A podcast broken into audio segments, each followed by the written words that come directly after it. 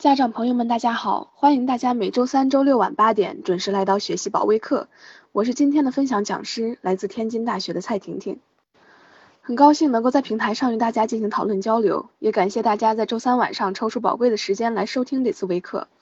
今天讲的主题呢是如何制定和实现奋斗目标，以及分享我的一些学习经验。正式开始之前，我先做一个简单的自我介绍。我叫蔡婷婷，来自山东。二零一四年以六百七十二分的成绩考入天津大学工业设计专业，现在是一名即将保研的大四学生。高中时在年级一直都是前十名，考上大学之后呢，也没有放松警惕，依旧保持着班级前两名的成绩。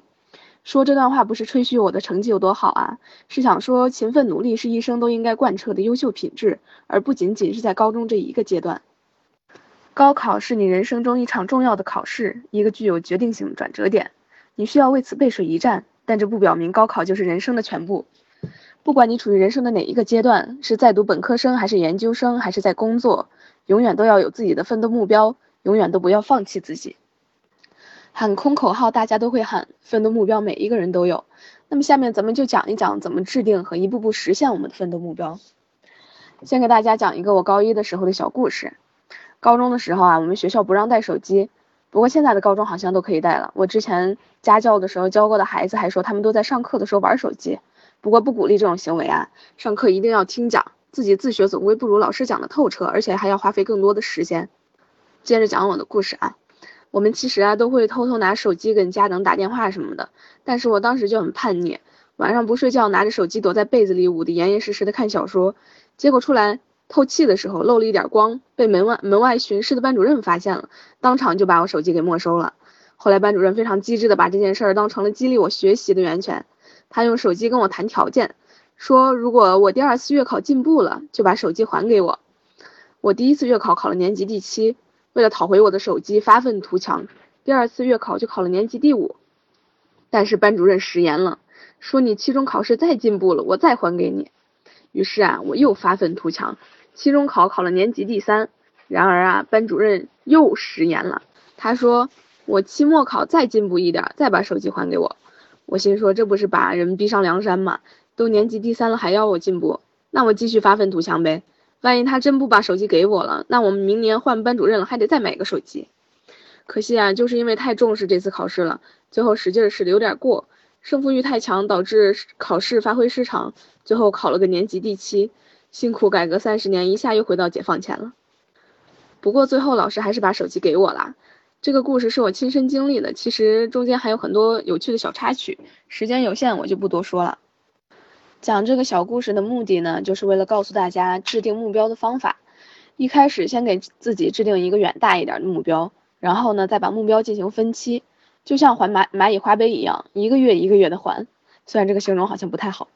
嗯，总之呢，就是每段时间都要有一个小目标，这样才有前进的方向，不会因为没有目标而迷茫而不知所措，也不会因为目标太远大而觉得遥不可及。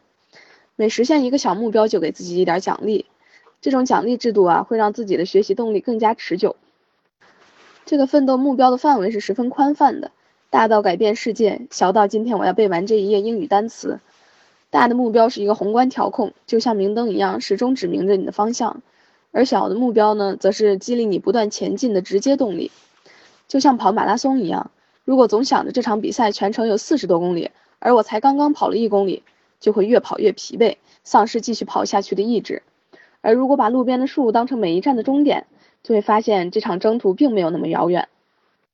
再来说一下，制定了目标之后呢，怎样一步步的实现目标？首先给自己的目标列一下分支，我给这个分支起名叫做目标数。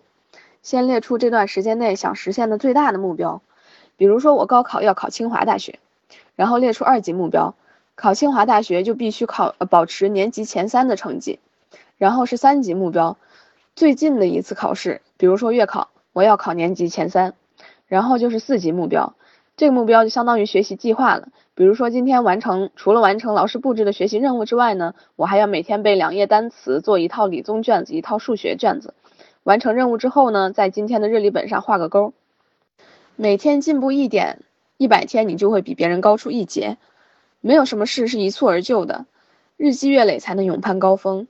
积累的足够多了，才能有足够的勇气去迎接更大的挑战。当然，这些计划还是重在坚持，不要只是口头上说说，每天真到要落实的时候啊，就打退堂鼓，糊弄一天是一天。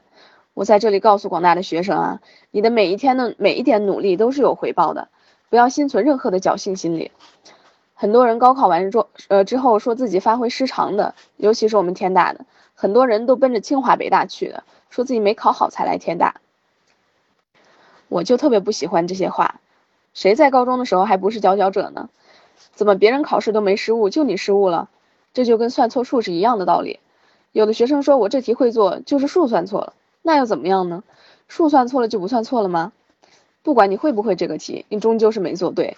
人家算数算的仔细准确，就是一种能力，就是比你强。人家高考的时候稳定发挥，没有失误，就是一种能力，就该上北北大清华。而你觉即使觉得自己，而你即使觉得自己再怎么聪明。在仔细认真等方面的能力还是比不过人家，所以啊，不要总抱怨这个不公平，那个不公平，这又没发挥好，那又没发挥好的。我高考两天，天天跑十几趟厕所拉肚子，第一天第一天晚上被蚊子咬的整晚失眠，第二天还下暴雨，我也没说自己是发挥失常才考进天大的，谁让我体质不好拉肚子了呢？如果我提前准备好一点止泻药，不就没事了吗？所以说啊，你的每一个细小的努力都会有回报。你的每一个疏忽都会导致结果的垮棚，千万不要有侥幸心理。算术不好的就天天练，不要奢望你考试那天就恰好运气好就把数给算对了。古诗背的不熟啊，你就天天背，别盼着高考啊能刚考考刚好考到你背的熟练的那一首。作文写的不好，你就多看书，别奢求高考的时候作文命题刚好出的就是你背过的那一篇。广撒网才能多收鱼，不要轻易的放过任何一个知识点。在高考之前，你永远不知道这道题会不会成为压垮你的最后一根稻草。然后再来讲一讲平时的学习经验吧。首先，最最最最最重要的一点，就是一定要认真听讲。不管你再怎么聪明，不管你自学能力有多么的强，都一定要听讲，跟着老师的步骤走，顺着老师的思维来。为什么这么说呢？因为高中的时候啊，很多学生没有形成很好的逻辑思维。需要在老师的引导下慢慢建立自己的思思维网络，就像我现在上的理工科大学，学习高数啊、大物啊，还有工程力学、电气工程学、计算机等跟我专业没有多大联系的课程。一开始我抱怨这些课程没有用，上了三年呢，才明显感觉自己的逻逻辑思维要好了很多。这是一个潜移默化的过程，当你跟随老师进入他的思维殿堂的时候，你的大脑也开始有秩序的运转起来。直到你慢慢建立起了自己的思维殿堂，你就会发现很多物理和数学的难题都可以迎刃而解。说到物理题和数学题，其实没有你们想象中的那么难。高中的这些题目啊，都有固定的题型和解题套路，不像大学的数学和物理，知识点非常的分散，光整理提纲都要整理好几张 A4 纸。高中的题呢，首先是要把所有的题型都整理出来，做一个目录，每种题型再单独整合总结。哪些题型是属于哪些题目是属于这种题型？这些题目之间又有哪些共同点和不同点？怎样判断一个陌生的题目到底属不属于这种题型？这种题型固定的解题套路是什么？搞清楚这几个问题，很多数学题啊、物理题啊就没那么难了。而如何搞清楚这几个问题呢？就得靠自己啦，好好听讲，多做题，就能领悟这其中的玄妙。老师也一定会给你们做题型分类的。再就是一个要整理错题本，这个也非常非常的重要。错题本基本上都是你知识点不熟练的地方，每一个科目都要有一个错题本，每道呃每错一道题都要整理下来，最后整合分类，哪些错题是属于同一类的，当时为什么做错了，怎么才能做到下次不做错？整理好的错题本每天拿出来看两遍，把错过的题每天重新做一遍，以后这些题你就再也不会做错了。要把整理错题当成一个习惯，每天提醒自己，一旦做错了题，马上整理下来。不要觉得这很繁琐、很无趣，这个其实浪费不了多少时间的。但是这个小小的改变，却能改变你的人生轨迹。坚持那么二十一天，习惯自然就能养成了，以后就能自觉的、有意识的整理错题了。我整个高中时光整理出来的错题本摞起来能有半米，想不到吧？三年居然能做错做错这么多题。然后再讲一下各科的学习经验吧。我是学理科的，但是我高一的时候是文理混读，我的文科学的也还不错，历史、政治、地理基本上都是九十几。但是因为我懒得背书，而且逻辑思维相对来说比较强，所以就选了理科。咱们先从数学说起吧。高中的时候，我的数学成绩一直都挺好的，经常考满分，一百四十分以上是常有的事儿。我觉得数数学算是理科里面最好学的一科了，不需要像化学背诵那么多方程式和元素周期表，也不用像物理一样要结合现实情况分析受力。数学是所有理科的基础，只有学好了数学，其他的科目才能学得游刃有余。为什么这么说呢？很多人觉得学数学没有用，生活中用不到。什么微积分方程式，什么双曲线、抛物线的，想不到能够能用在哪里，这种想法是大错特错了。数学培养的是人的逻辑思维能力，逻辑这个词我提到过很多遍了。那么何为逻辑思维能能力呢？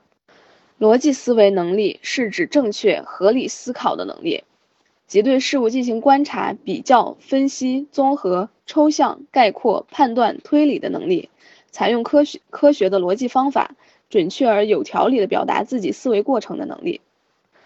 通过这个定义，你就能发现，数学里面的每一个题型都对应着一种以及以上的逻辑思维。那么，怎么才能学好数学呢？很简单，题海战术。这跟读书破万卷，下笔如有神是一个道理。只要多做题，没有你遇不到的题型。当然，题海战术不是单纯的刷刷题而已。做题的时候啊，要带着脑子。不要做了好几套卷子，一点收获都没有。每做完一套卷子，自己静下来分析一下，这套卷子总共包括几种题型，每种题型都对应了哪些知识点，哪些地方的疏忽导致了失误。做完了要有收获，不用太多，一套卷子收获那么一点点就够了。除了做卷子呢，也可以自己买一些参考书。我当年是做的五年高考三年模拟，整本书都做完了。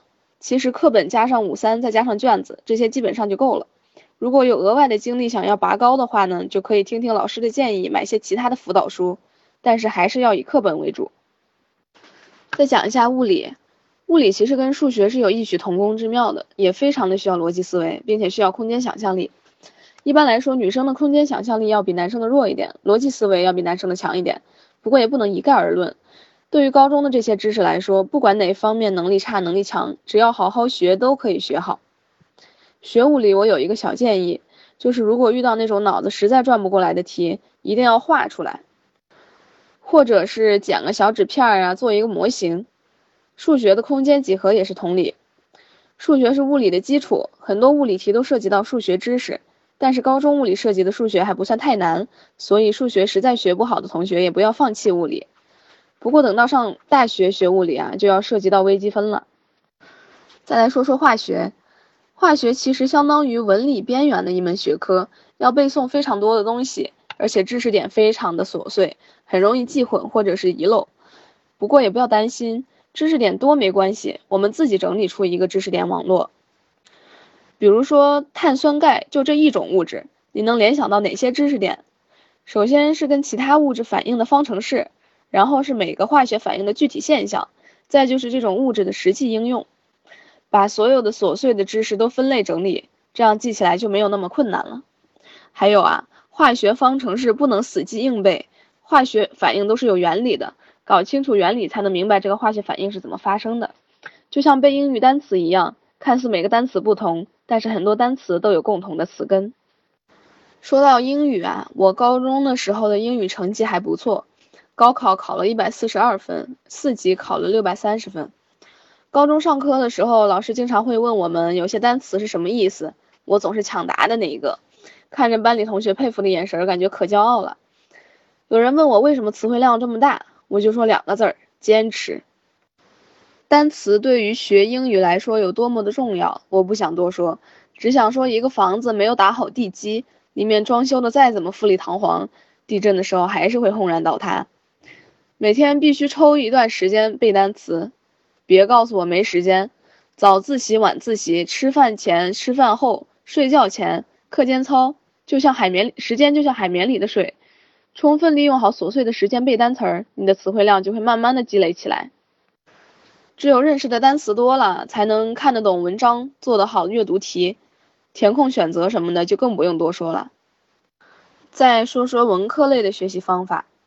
老师可能经常跟学生说不要死记硬背，但是高中的这些知知识呀，其实死记硬背也无可厚非，尤其是文科类的，背那些历史事件啊、地理位置什么的，不死记硬背还能怎么背呢？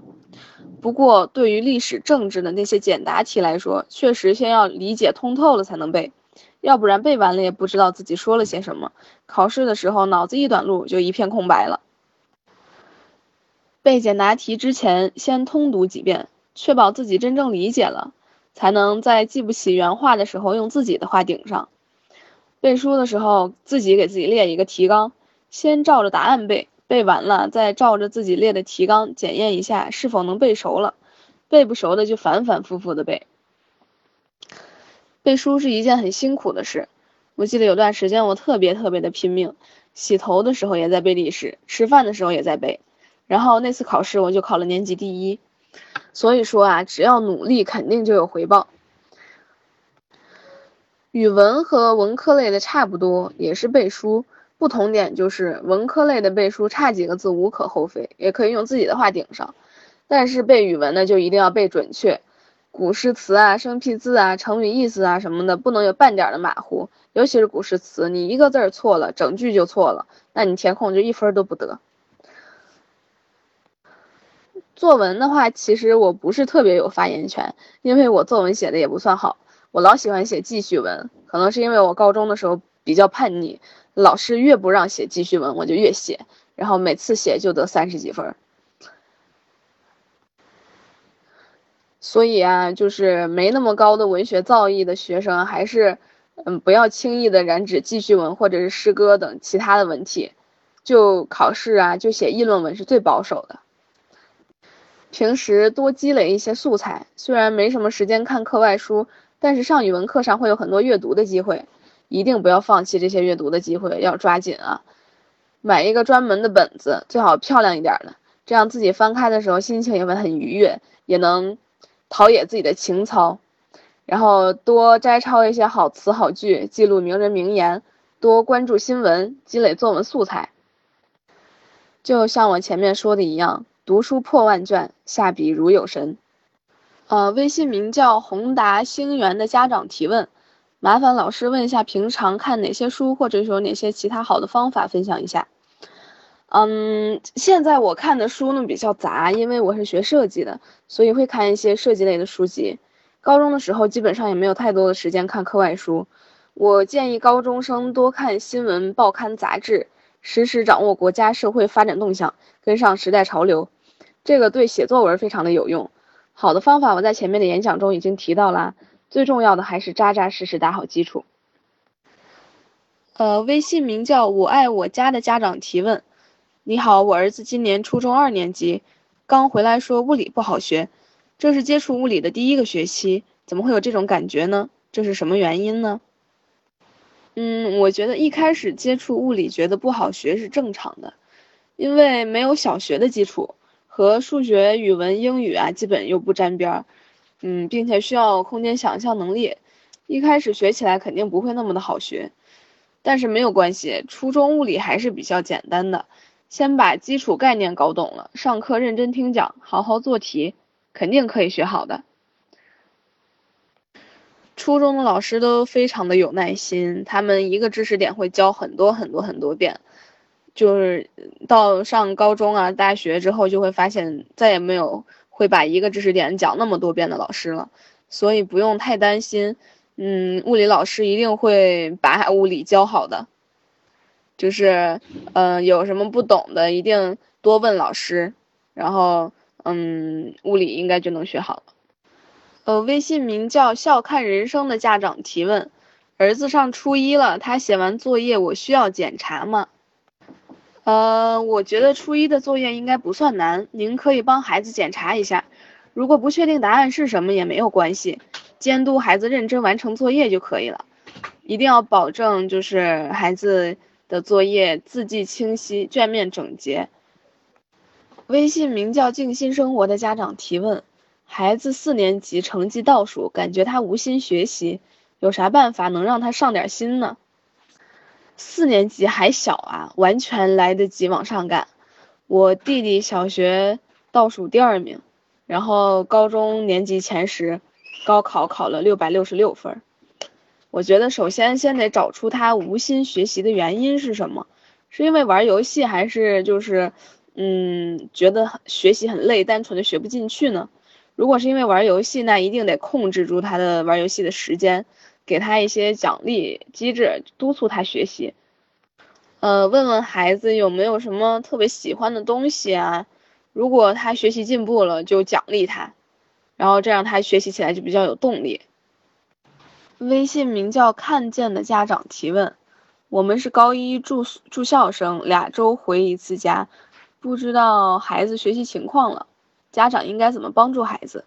呃，我高一的时候也是两周回一次家，这个时候家长能做的就是在孩子回家的时候做几顿好吃的饭，问问孩子最近的学习情况，有没有课堂测试和月考之类的，关心一下成绩。但是不能光关心成绩啊！刚上高一的孩子可能对新的学习环境和相对较快的学习节奏不太适应，得积极开导他，让他不要有太大的压力。可以和班主任多联系，了解一下孩子的情况。